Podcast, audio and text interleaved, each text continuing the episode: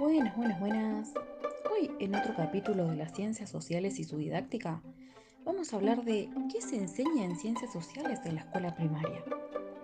Podemos hablar de tres puntos que engloban la respuesta a nuestra pregunta, y el primero es la realidad social, por ejemplo, eh, el pasado, el presente como objeto de estudio el segundo, la naturaleza del conocimiento social y escolar, y por último, el tiempo histórico, el espacio geográfico y los sujetos sociales. Para adentrarnos en cada uno de ellos, nos encontramos el martes, mismo lugar, misma hora.